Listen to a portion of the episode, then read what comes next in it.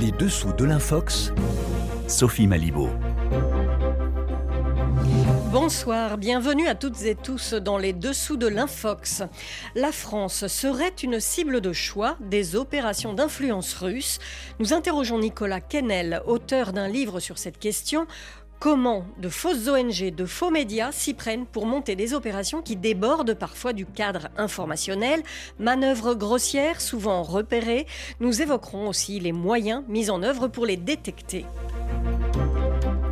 Comment susciter le défaitisme chez les Ukrainiens et leurs alliés? Dans sa chronique, Grégory Genevrier épingle une infox ciblant la personne du président Zelensky et nous donne les clés de la vérification. Puis Aude Degève des observateurs de France 24 nous rejoindra pour démonter une curieuse histoire inventée pour peser encore un peu plus sur le moral des citoyens israéliens. Tout est faux, mais cela circule massivement. Mais tout de suite, Place à notre invité.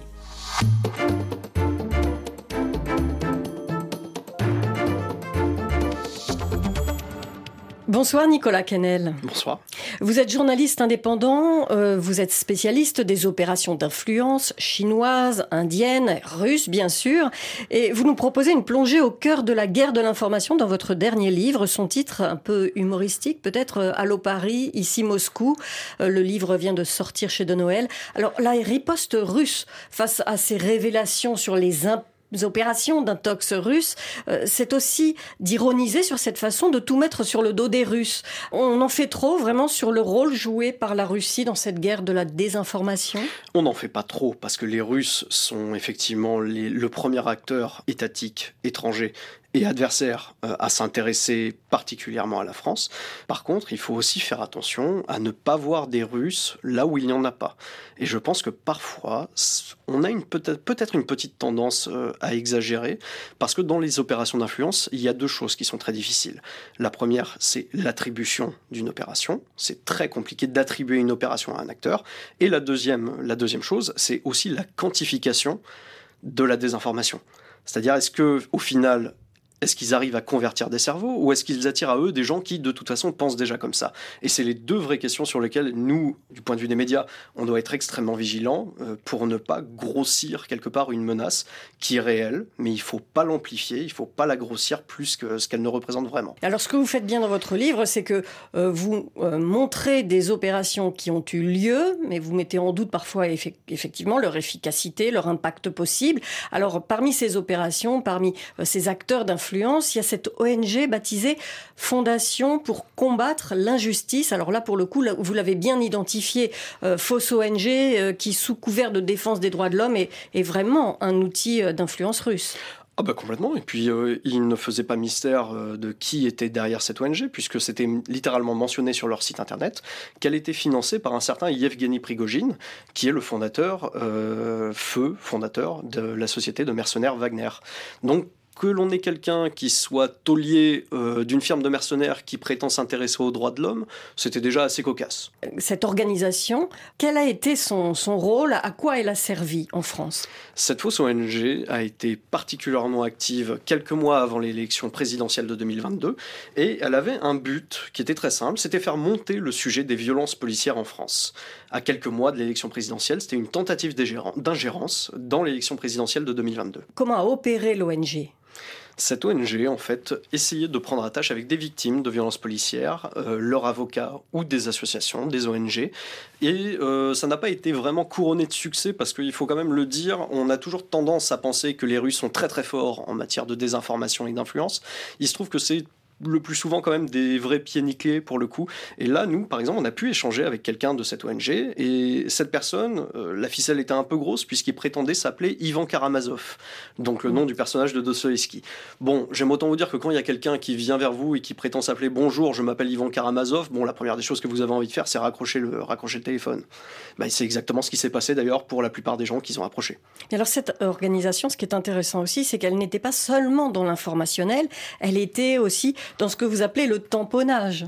Oui, clairement, ils étaient dans le tamponnage. Ils ont essayé d'ailleurs de recruter euh, un confrère euh, avec qui euh, je travaillais, qui s'appelle Maxime Sirvins, qui travaille au journal Politis. Et effectivement, on lui a proposé, puisqu'il tient un blog qui s'appelle maintiendelordre.fr, on lui a proposé une aide d'abord informationnelle. On a proposé de faire son interview et ensuite, évidemment, il y avait des propositions financières. C'est toujours dans l'idée d'amplifier un problème qui est existant. D'ailleurs, la désinformation fonctionne particulièrement quand il y a un fond de vérité quelque part au milieu, comme n'importe quel mensonge. Et à côté de ça, c'était quand même plutôt bien vu de leur part d'essayer d'approcher quelqu'un comme ça, euh, mais évidemment ça n'a pas été couronné de succès encore une fois parce qu'ils ne sont pas si bons que ce que l'on imagine souvent. Ils sont détectables. Mais euh, dites-nous pourquoi la France se trouve une cible de choix de ce genre de manipulation? La France a toujours été en fait une cible de choix pour la Russie, même pendant la guerre froide. Hein, on, à la sortie de la Deuxième Guerre mondiale, il y avait un parti communiste qui était extrêmement fort. Euh, il y a toujours eu quand même un anti-américanisme au sein des élites françaises. Euh, il y avait aussi euh, quelque part le gaullisme en lui-même qui a été considéré peut-être comme un aveu de faiblesse par les soviétiques à l'époque.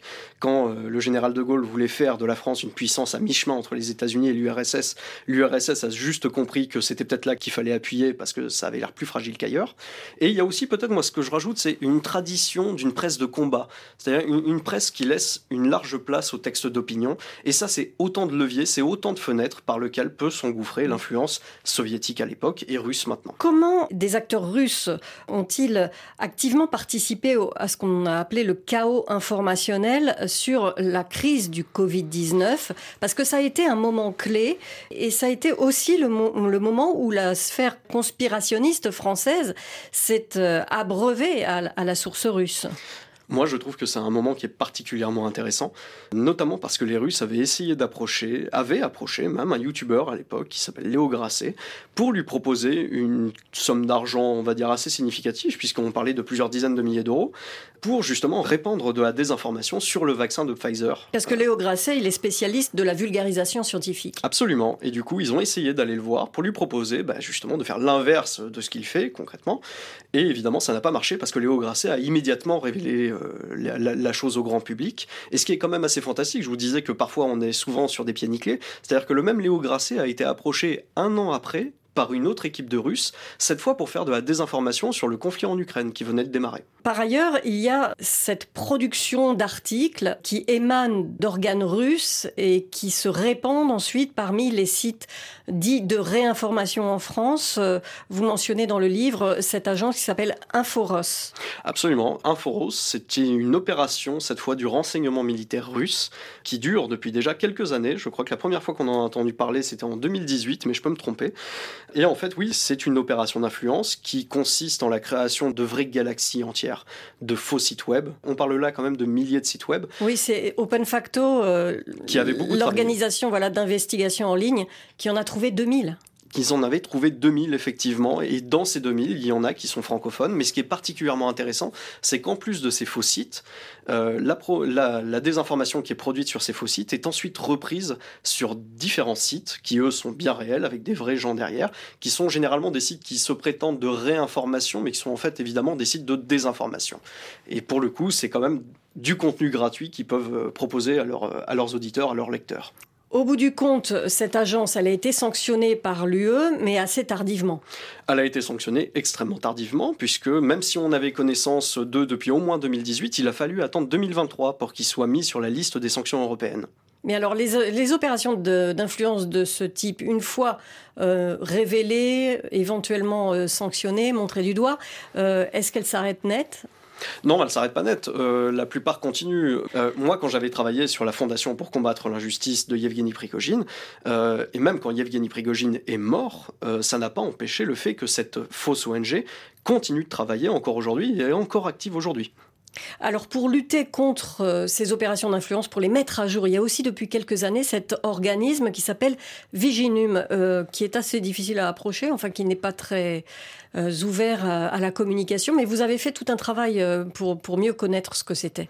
Alors ça a changé. Maintenant, ils sont déjà beaucoup plus ouverts, mais c'est effectivement une administration qui est très récente, pour le coup, qui a été créée en 2021, et qui est en fait le dernier né euh, des actions du gouvernement et de l'État français pour lutter contre ces opérations opérations d'influence étrangère. c'est une nouvelle administration qui a un rôle de veille, d'enquête et qui collabore de manière interministérielle, qui travaille avec tous les ministères, mais aussi des services de renseignement français. Et qui commence à s'exprimer et qui commence d'ailleurs à s'exprimer assez publiquement, euh, assez publiquement aujourd'hui. Hum. Et quels sont les autres euh, moyens, euh, très rapidement, parce qu'on arrive à la fin de cette interview? Je, pense que le principal objectif aujourd'hui, euh, c'est d'arriver à élargir les, espaces de collaboration entre l'État et ce qu'on appelle un peu vulgairement peut-être la société civile. Euh, il va falloir que les administrations et que l'État français soient plus ouverts vis-à-vis des ONG, des journalistes et de tous ceux qui veulent travailler et qui travaillent sur ces opérations d'influence étrangère. C'est vraiment le vrai enjeu que l'on a aujourd'hui. Merci beaucoup Nicolas Kennel pour Allo Paris, ici Moscou, euh, plongé au cœur de la guerre de l'information qui vient de sortir chez De Noël.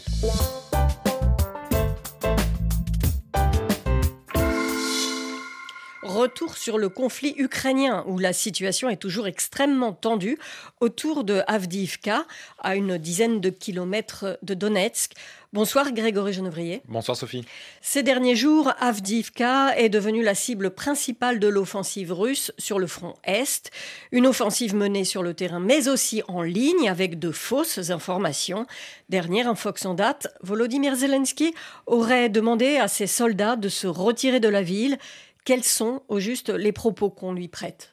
Nos hommes à Avdivka sont presque complètement encerclés. S'ils ne partent pas immédiatement, ils mourront tous sans raison. C'est pourquoi j'ordonne aux militaires de quitter immédiatement la région d'Avdivka. Si certains résistent, j'autorise leur arrestation ou l'utilisation d'armes contre eux. Voilà ce qu'aurait déclaré Volodymyr Zelensky dans un discours télévisé selon certains internautes. Leur allégation s'appuie sur une vidéo.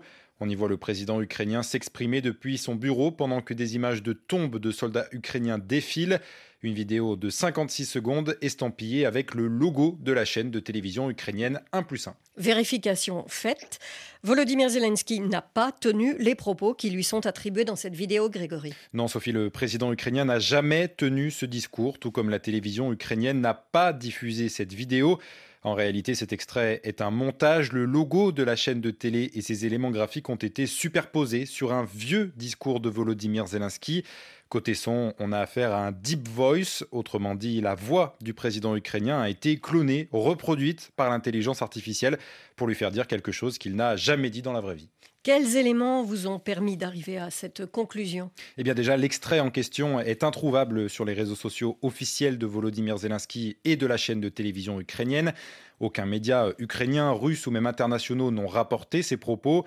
Autre élément de vérification, le mouvement des lèvres de Zelensky ne colle pas avec les mots qu'il prononce en ukrainien. Le son semble donc avoir été apposé sur une autre allocution télévisée. Une piste rapidement confirmée par une recherche d'images inversées qui nous a permis de retrouver le véritable discours qui a été utilisé dans cette manipulation. Un discours daté du 31 octobre 2023. Volodymyr Zelensky parle de la mer Noire, du soutien international, mais pas du retrait des soldats d'Avdivka. Et que sait-on de la circulation de cette infox? Alors d'après nos recherches, cette vidéo manipulée commence à circuler dès le 13 novembre sur des chaînes Telegram pro-russes, certaines comptant parfois plus de 300 000 abonnés. L'infox se retrouve ensuite sur les réseaux sociaux plus classiques, X et Facebook, notamment toujours en russe ce qui laisse penser que l'opinion russe est la cible principale de cette manipulation. En tout cas, euh, ce que l'on a déjà eu l'occasion d'évoquer ici, ce n'est pas la première fois qu'un discours de Zelensky est détourné. Non, un mois seulement après le début de l'invasion russe en février 2022, le président ukrainien avait déjà été la cible d'un deepfake où on croyait à tort l'entendre appeler les Ukrainiens à déposer les armes. L'autre victime récente de ce procédé, c'est le commandant en chef des forces armées ukrainiennes. Une vidéo manipulée affirme qu'il aurait appelé à un coup d'État militaire. Mais là encore, c'est une infox. Merci Grégory Genevrier. Tout ceci est aussi à voir sur le site internet de RFI.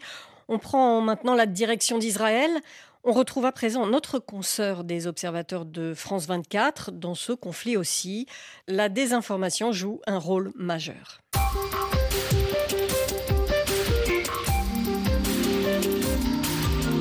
Bonsoir, Aude de Gève. Bonsoir, Sophie. Vous venez nous parler d'une rumeur selon laquelle un journaliste israélien très connu aurait été arrêté par les autorités de son pays après avoir révélé un scandale touchant l'armée israélienne.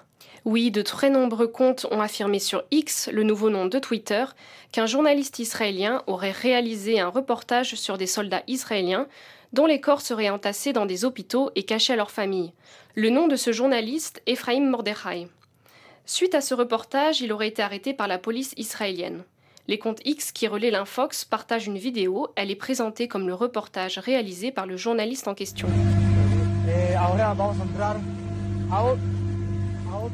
Alors sur cette vidéo, on voit un homme en uniforme militaire. Il entre dans un conteneur transformé en chambre froide mortuaire. Il parle en espagnol à la caméra. Alors, euh, qu'est-ce qui est faux dans ce récit en fait? Alors tout d'abord, on a cherché partout sur Internet et on n'a trouvé aucune trace de ce journaliste du nom d'Ephraim Mordechai. Aucun profil sur les réseaux sociaux ne correspond, aucune signature à ce nom, rien. Donc c'est plutôt étrange pour un journaliste prétendument célèbre. Ensuite, si on prend la vidéo et qu'on zoome fortement sur l'uniforme de l'homme, on voit qu'il porte un badge avec le nom de Ronnie Kaplan. Or, Ronnie Kaplan, c'est le porte-parole de l'armée israélienne en espagnol et c'est d'ailleurs lui-même qui a publié la vidéo originale sur X le 23 octobre. Mais qu'est-ce que cette vidéo montre réellement? Alors lorsqu'on traduit la vidéo, on s'aperçoit que Ronnie Kaplan parle des victimes israéliennes non identifiées de l'attaque du Hamas du 7 octobre. Il ne fait aucune mention de soldats décédés. Donc pour vérifier s'il montre vraiment des victimes du Hamas, on doit géolocaliser la vidéo. Et pour ça, on prend le numéro du conteneur visible sur la vidéo, il correspond à celui d'un conteneur que l'on peut voir sur une photo d'une agence prise sur la base militaire de Shura à Ramla dans le centre d'Israël.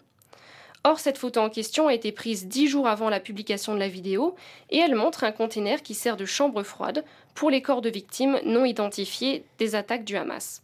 Donc la vidéo filmée sur cette base militaire montre bien des victimes de l'attaque et non pas des corps de soldats décédés. Au bout du compte, Aude, ce scandale divulgué sur les réseaux sociaux ne repose sur rien. Effectivement, à l'heure actuelle, non seulement nous n'avons trouvé aucun élément indiquant que des corps de soldats israéliens auraient été cachés à leur famille, mais en plus, on ne trouve aucun élément concernant l'arrestation d'un journaliste israélien. Selon votre analyse, alors, euh, quel est l'objectif de ce genre d'infox? En accusant l'armée israélienne de cacher des corps de leurs soldats, on peut penser que l'objectif c'est de diviser et de miner le moral des Israéliens. ce qui est assez intéressant, c'est que lorsqu'on cherche le nom de ce journaliste, on le retrouve uniquement dans des articles en anglais qui reprennent la même rumeur sans aucune source. Ces articles ont été tous publiés au moment où l'infox est devenu viral. Et puis l'anglais utilisé est de mauvaise qualité, les articles sont d'ailleurs rédigés de manière très similaire, ce qui fait penser à de l'intelligence artificielle. Le fait que la publication soit en anglais laisse penser qu'il y a une volonté d'influencer l'opinion internationale. Et l'ironie, c'est que les articles parlent tous d'un journaliste à la personnalité mystérieuse, et pour cause, cette personne n'existe pas. Merci beaucoup, Aude Degève. Euh, on rappelle qu'on peut retrouver votre travail de, de, recherche et de nombreux conseils d'ailleurs sur la vérification des images sur le site des observateurs de France 24. Les dessous de l'infox, c'est fini pour aujourd'hui. Les références, les liens, les images vérifiées dans cette émission, tout reste en ligne sur le site de RFI sous le tag InfoVérif. Pour ceux qui souhaiteraient nous soumettre des contenus à vérifier, des infos ou peut-être des infox qui circulent sur les différentes plateformes, je vous engage à nous rejoindre sur le groupe WhatsApp de l'émission Stop l'Infox au numéro suivant 33 6 08 94 93 05 33 6 08 94 93 05. Merci à nos invités et chroniqueurs ainsi qu'à Claude Battista qui a réalisé cette émission. On se retrouve la semaine prochaine. En attendant, c'est Accent du Monde avec Philippe Le Caplin et ses invités.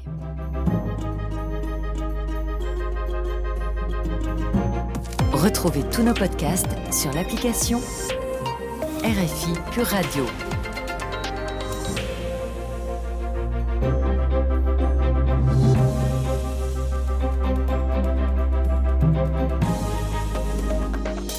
Pour nous écrire, RFI 80 rue Camille Desmoulins 92 130, ici les Moulineaux, France. Ou sur notre site internet www.rfi.fr.